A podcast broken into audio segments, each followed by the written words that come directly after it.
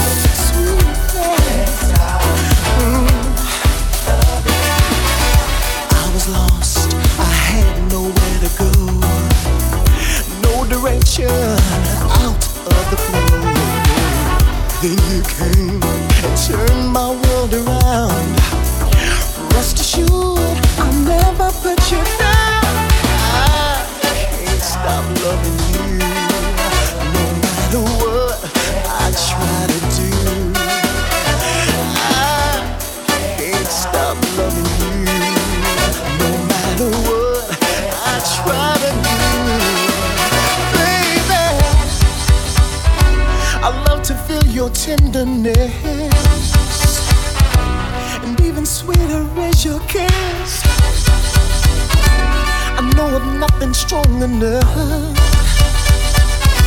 to keep me away from your love.